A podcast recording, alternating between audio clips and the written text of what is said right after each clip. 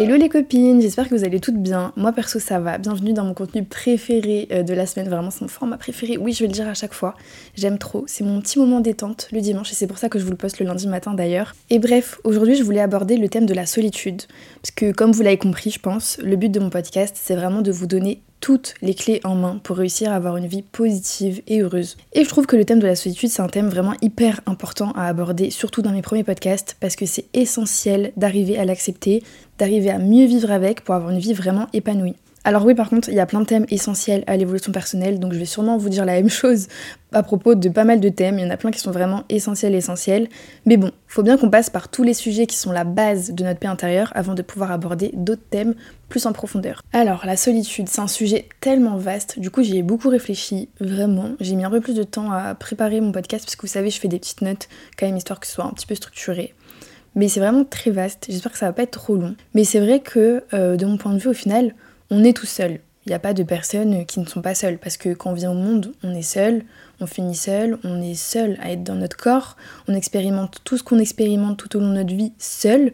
Et si on vit quelque chose de difficile, il n'y a personne qui peut vraiment comprendre comment ça nous fait nous sentir, tant qu'elle n'aura pas vécu la même chose. Et même comme ça, même quand il y a quelqu'un qui a vécu exactement la même chose que nous, et eh ben il va pas forcément l'avoir expérimenté de la même manière. Il va pas forcément avoir la même perception, il va pas forcément avoir les mêmes sentiments. Donc, euh, on vit seul. Personne peut vraiment comprendre foncièrement comment exactement on fonctionne chacun. Même pour ceux qui n'ont pas forcément de problème avec la solitude et qui se sentent pas forcément seuls, ils sont aussi seuls. C'est vrai parce que tout ce qu'on vit, du coup, la perception qu'on a de chacune de nos émotions, tout ce qui se passe dans notre corps, on est seul à vivre tout ça. Et même en étant très entouré, il n'y a que nous, encore une fois, dans notre corps. Donc on est foncièrement seul et toute notre vie, on va la passer seul. Et pour autant, on a beau être seul, on est quand même beaucoup à se sentir seul. Enfin, je dis on, mais c'est vrai que j'ai moins de problèmes qu'avant avec la solitude, sachant que vraiment j'avais beaucoup de mal avant, mais je vais vous raconter ça juste après. Et au final, c'est un petit peu paradoxal parce que on est tous seuls, mais on est tous ensemble à être tous seuls. Donc au final, on n'est pas vraiment seuls parce qu'on est tous ensemble à être seuls. Est-ce que vous voyez ce que je veux dire? Bon, je vais pas m'étaler trop sur ce sujet, mais je trouve ça intéressant de le relever. Et euh, d'ailleurs, je pense que la solitude, elle n'est pas forcément négative ni positive. De toute façon, comme tous les thèmes, il y a toujours un petit peu des deux. En fait, je pense que euh, la solitude devient négative seulement si elle devient synonyme d'isolement, de, mal-être et tout. Et elle devient positive par contre si elle est acceptée et ou si elle est choisie. Après, même s'il peut y avoir du positif, même dans la solitude, bah il y a quand même beaucoup de gens qui ont peur de la solitude et c'est archi normal, comme je vous l'ai dit plusieurs fois, de toute façon les êtres humains, dans notre essence même, comme on a été créé, on n'est pas fait pour être seul. L'être humain, quand il était encore à l'époque préhistorique, il pouvait pas survivre seul, et donc bah c'est même plus que normal d'en avoir peur à la base que de ne pas en avoir peur. C'est naturel, puisque quand on arrivait sur Terre, en fait, être seul, c'était vraiment synonyme de danger. Même dans la société actuelle, hein, en vrai, c'est super mal vu, donc euh, forcément que ça fait peur, c'est synonyme un petit peu euh, du fait d'être jeté, euh, d'être mal vu, enfin bref. De toute façon, on a dit qu'on s'en foutait du regard des autres, on est d'accord. Je l'ai déjà fait ce podcast, donc si vous avez besoin, vous l'écoutez. Mais euh, ça, on va pas s'attarder dessus parce que c'est vrai que le regard des autres, on s'en fiche totalement. Et euh, en story sur euh, mon compte Instagram, je vous ai dit que j'allais un petit peu vous parler de mon expérience. Donc c'est ce qu'on va faire. Pour celles qui savent, je suis hypersensible. Donc déjà, en venant au monde, en étant hypersensible, on a deux fois plus de chances de se sentir seul puisque dans les faits, la majorité de la population ne peut pas vraiment comprendre comment les hypersensibles ressentent leurs émotions. Donc forcément, ça m'a pas loupé. En grandissant et surtout pendant l'adolescence, il y a vraiment eu des périodes où je me sentais vraiment seule au monde. Tout à l'heure même, euh, en préparant la vidéo, j'étais en train de pleurer parce que c'était tellement... Enfin, en fait, je me suis rappelé de comment je me sentais et c'était tellement profond et tellement douloureux. Et pourtant, en fait, vous savez, j'avais vraiment tout pour être heureuse et pour autant, je me sentais vraiment juste seule. C'est un peu dur à expliquer ce sentiment de solitude. J'ai un peu du mal à mettre des mots dessus, mais je pense qu'on a tous déjà ressenti ça de toute manière, cette tristesse-là qui est hyper profonde, qu'on a beaucoup de mal à combler sur le moment en fait. Et le truc qui s'est passé malheureusement, c'est que dès que j'ai trouvé des connexions un peu plus profondes que d'habitude avec certaines personnes, eh ben, au fond j'avais tellement peur de la solitude que j'ai développé de la dépendance affective. J'étais tellement dépendante affective que vraiment je faisais des actions de fou pour que les gens y restent dans ma vie. D'ailleurs, dites-moi si euh, un podcast sur le thème de la dépendance affective ça vous intéresserait parce que je pense que j'ai plein de choses à dire dessus. Mais en gros, pour celles qui veulent un peu comprendre euh, ce que c'est, c'est littéralement vivre nos relations avec les autres comme si on était euh, sous drogue. C'est comme une vraie addiction en fait. Si on a un petit manque de la personne, ça nous fait mal psychologiquement et physiquement même. C'est hyper difficile à vivre, même insupportable, moi je trouve à l'époque. Et on fait n'importe quoi pour juste avoir notre petite dose d'affection. Et donc moi j'étais totalement comme ça. Et à un moment, malheureusement en terminale, euh, au lycée, les deux personnes dont j'étais totalement dépendante, elles m'ont abandonné en même temps. Les deux en même temps. Donc désolée si la voix un petit peu qui tremble parce que euh, rien qu'en écrivant mes notes, bah, j'étais pas très bien. Et je pense que je suis pas encore totalement guérie de cette période. Donc euh, ce que je disais c'est que forcément, vous en doutez bien, perdre les deux personnes dont j'étais dépendante, ça a juste été horrible à vivre en ayant à peine 16 ans. Et c'est pas tout. Le truc c'est que à ce moment-là, si je les avais perdus juste tous les deux, bah, je me serais sentie excessivement seule et ça aurait été très difficile. Mais c'est pas tout, c'est parce qu'en fait il y a eu des rumeurs, etc. Enfin bref, vous connaissez au lycée, dès que tu commences à avoir des petits embrouilles avec quelqu'un, ça tourne de fou. Enfin, moi je sais que vraiment tout le monde s'est mis à dos euh, contre moi. Euh, bref, j'avais plus aucun ami au lycée. Je suis passée en plus d'une fille un peu euh, entre guillemets populaire à quelqu'un qui se retrouvait vraiment totalement seule. Et même le peu de gens qui me restaient, parce qu'il restait genre deux potes, et bah elle, elle dormait chez moi juste pour euh, aller dire aux personnes qui m'aimaient pas ce que je leur disais et tout, enfin bref. Donc même le peu de personnes que j'avais, c'était pas des personnes sur qui je pouvais compter. Et même avec mes parents, c'était une horreur chez moi, donc euh, j'étais vraiment juste seule. J'ai juste arrêté d'aller au lycée du coup, et euh, j'ai fait une erreur à ce moment-là qu'il faudrait pas que vous reproduisiez, c'est pour ça que je vous le dis, même si c'est pas facile en vrai, parce que j'étais vraiment jeune. Mais les trois premiers mois, je pense, où tout ça, ça s'est passé, euh, j'ai fait vraiment un énorme déni, genre comme si ça n'existait pas. Parce qu'en ayant déjà vécu une dépression deux ans avant, j'ai refusé catégoriquement de retomber dans la dépression et j'ai enfoui toutes mes émotions en moi. J'ai essayé de voir une psy d'ailleurs, mais à cette époque j'ai eu une hyper mauvaise expérience et j'ai arrêté de la voir du coup parce que, euh, bref, ça s'était trop mal passé. Donc la seule solution que j'ai trouvée pour faire face à toute cette solitude, bah, ça a été de faire du coup comme si ça s'était pas du tout passé. Et je me suis occupée l'esprit, mais H24, à regarder un tas de séries, un tas de trucs et tout, alors que j'étais même pas forcément concentrée dessus, mais c'était juste vraiment pour ne pas penser. J'envoyais des messages sur Facebook à des gens alors que je les connaissais pas, mais juste histoire bah, d'essayer de créer des amitiés. Enfin, j'avais jamais fait ça avant, mais là j'étais vraiment désespérée. Je sortais tout le temps en boîte avec des gens que je venais de rencontrer, tout. Enfin, c'était n'importe quoi. Et vraiment, vraiment, je vous conseille pas de faire ça si vous vivez une période difficile. Essayez de vous faire aider et essayez de ne pas en tout cas euh, avoir une grosse période de déni comme ça parce que vraiment la conséquence de ce déni c'est que 8 ans plus tard j'ai encore une grosse boule au ventre en pensant à cette période. J'ai encore clairement des traumatismes pas soignés parce que j'ai oublié des choses en fait qui se sont passées. Et pour en prendre conscience et travailler dessus enfin sur toutes ces choses qui sont encore dans l'inconscient dont on se rend même pas compte bah, c'est extrêmement long. Et c'est pour ça aussi d'ailleurs que je vous dis tout le temps d'aller voir un psy le plus tôt possible et que si vous entendez pas avec un psy, il faut surtout changer. Parce que au plus tôt vous allez essayer de guérir, plus tôt vous allez guérir. Et bref, malgré ce déni quand même, j'ai quand même pu expérimenter tous les effets négatifs de la solitude qui étaient forcés du coup que j'avais pas choisi. Je me suis isolée, j'ai fait de l'anxiété sociale, j'ai eu des crises d'hyperphagie. L'anxiété sociale d'ailleurs ça a duré très très très longtemps à cause de cette période. Je mangeais euh, en grosse quantité du coup bah, l'hyperphagie pour euh, essayer de combler le vide. Je fumais, je buvais, enfin c'était n'importe quoi. Je suis tombée dans les excès et bah, c'est justement un des gros risques de la solitude forcée, de tomber dans les excès. Mais je pense que le pire du pire dans cette solitude, et le fait de la détester, et le fait de vouloir absolument tout faire pour échapper, c'est que j'ai trop essayé de vouloir plaire à tout le monde, pour absolument ne pas être seule. Ce qui a fait que je me suis totalement perdue moi-même. Je cherchais vraiment à plaire à toutes les personnes que je rencontrais. Comme si ma valeur, elle se basait que sur comment les autres m'acceptaient en fait. Et à force de faire ça, j'ai vraiment fini par ne plus vraiment savoir qui j'étais. Je me suis perdue moi-même puisque tout ce qui comptait en fait c'était de ne pas être seule, pas de m'aimer ni d'apprendre à me suffire à moi-même, mais vraiment de juste pas être seule. Et je me modelais aux avis des autres et pas à mes avis à moi, pas à mes valeurs à moi, seulement aux valeurs des autres. Et du coup bah, j'ai fini par oublier mes valeurs, oublier mes avis, vu que j'y faisais plus du tout attention. Par la suite, une autre erreur que j'ai fait, c'est que euh, j'ai attendu qu'on me sauve. Je voulais aller mieux, mais j'attendais de rencontrer la personne qui allait faire que je me sentirais plus seule. C'est pas bien de faire ça parce que, en fait, on donne la responsabilité de notre bien-être à quelqu'un d'autre, alors que notre bien-être, il dépend que de nous-mêmes. Et je vous dis ça parce que j'ai attendu, et cette personne est arrivée. Et j'avais tort de croire qu'il me sauverait parce qu'en fait cette personne bah, c'est mon copain actuel avec qui je suis maintenant depuis 6 ans et demi. Et au début bah, j'ai arrêté de me sentir seule, la première année, je pense, parce qu'au début, tout est toujours parfait, magique et tout. Sauf qu'avec le temps, bah, j'ai recommencé à me sentir seule. Je pense parce que mentalement, bah, on n'est pas du tout pareil. Moi, euh, je suis très instable mentalement. Lui, il est très très stable, justement, donc euh, on a un petit peu du mal à se comprendre sur plein de choses, même si on respecte euh, les sentiments de l'autre, etc. Et du coup, avec mon hypersensibilité, avec mes troubles que je connaissais pas encore et que lui, il comprenait pas du tout, en fait, je comprenais pas du tout comment je fonctionnais mentalement, et ben j'ai recommencé à me sentir seule. Et même s'il a été un soutien psychologique, c'est vrai, bah, j'ai tout de même dû expérimenter euh, tout ça et gravir la montagne que je devais gravir pour enfin me sentir bien. Ça, j'ai dû le faire toute seule, avec personne qui me comprenait vraiment, vraiment.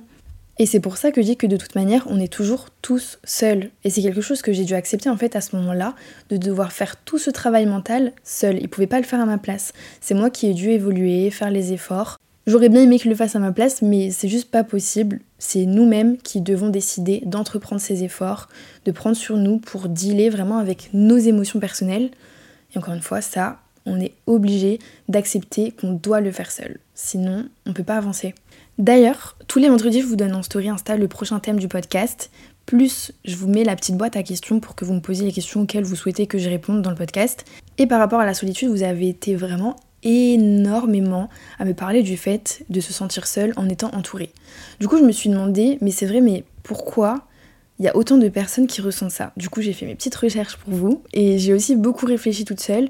Et je pense que c'est principalement un souci de ne pas avoir vraiment de vraies relations satisfaisantes avec notre environnement. Je pense que ça peut avoir un rapport avec les lieux qu'on fréquente, les gens qu'on fréquente, la vie qu'on a en fait, tout simplement, donc l'environnement dans lequel on est en général qui ne nous satisfait pas au quotidien. On peut aussi parfois avoir besoin de davantage de connexion avec les autres, on peut être mal entouré et les relations qu'on a avec les autres peuvent ne pas forcément répondre à nos besoins. Ça peut aussi être de notre faute, hein. attention, parce que je pense qu'il y a certaines personnes qui ont du mal à s'ouvrir aux autres, et forcément, si vous avez beaucoup de mal à vous ouvrir, c'est compliqué d'avoir des connexions profondes avec les gens. Ça peut arriver aussi qu'on ne se rend pas forcément compte qu'on n'est pas vraiment tout seul. Parfois, on a certains proches qui peuvent être un petit peu entre guillemets acquis et on va plus forcément se rendre compte qu'ils sont vraiment précieux au final.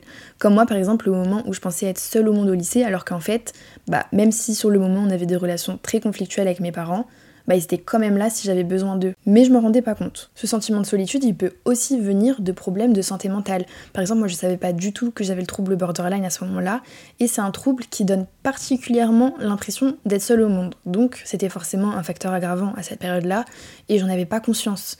Alors que si je l'avais su, peut-être que j'aurais pu un petit peu apaiser mes symptômes, commencer à guérir du trouble borderline, et à partir de ce moment-là, bah, j'aurais commencé à me sentir un petit peu mieux quand même que euh, comment je me sentais à l'époque. Donc si vous avez vraiment ce sentiment de vous sentir seul au monde alors que vous l'êtes pas forcément, que vous êtes entouré, essayez vraiment d'analyser pourquoi vous vous sentez seul déjà, de traiter vraiment le problème à la racine. Si c'est une question d'environnement, essayez de l'améliorer, votre environnement, en y insérant des activités qui vous font du bien, en changeant peut-être de travail, en essayant de rencontrer de nouvelles personnes. Essayez de faire en sorte d'être dans un appartement, au moins dans une chambre qui vous fait vous sentir bien, d'avoir une bonne hygiène de vie, de fréquenter des lieux qui vous ressemblent et qui vous correspondent. Si c'est une question d'entourage, faites le tri autour de vous et éloignez les gens qui vous procurent plus de négatifs que de positifs. Déjà, ça c'est une base. Essayez de vous ouvrir davantage à vos proches qui comptent vraiment, de plus communiquer avec eux. Je sais que j'ai des copines qui ont du mal, vraiment grave du mal à s'ouvrir, parce qu'elles ont toujours peur de déranger les autres. Et du coup, bah aussi, il y en a beaucoup qui préfèrent se débrouiller toute seule. Moi-même, je suis comme ça à la base. Mais quand c'est trop difficile, c'est nécessaire que vous alliez en parler. C'est votre santé mentale qui est en jeu, donc jouez pas avec pour une question de fierté ou une question de pas embêter les gens. Vous embêterez jamais les gens qui vous aiment s'il est question de votre bien-être. Et si ce problème de solitude, il est vraiment trop profond et douloureux, n'hésitez pas à aller voir un psy. Je vais le rabâcher tout le temps, mais c'est trop trop important. Vous avez été beaucoup aussi à me demander comment se faire des amis. Alors j'ai fait une vidéo sur TikTok sur ça avec mes conseils, donc n'hésitez pas à taper sur TikTok se faire des amis, evel.mov, vous trouverez ma vidéo directe, je pense. Et on m'a aussi beaucoup demandé, mais est-ce qu'on peut être heureux en étant seul? Bah moi je vous répondrai que bien sûr que oui, parce que certes il y a des personnes très malheureuses en étant très entourées, en ayant tout réussi dans leur vie et tout, et il y a des personnes à l'autre bout du monde, elles sont seules, et juste avoir le bruit de la mer et personne pour les embêter au quotidien, bah ça les épanouit totalement. Ce qu'il faut réussir à faire, je pense, et c'est comme avec un petit peu tous les sujets au final, c'est euh, trouver le positif qu'il y a dans la solitude. Il y a eu des études par exemple qui démontrent que quand on est confronté à la solitude, on ressent avec moins d'intensité les émotions.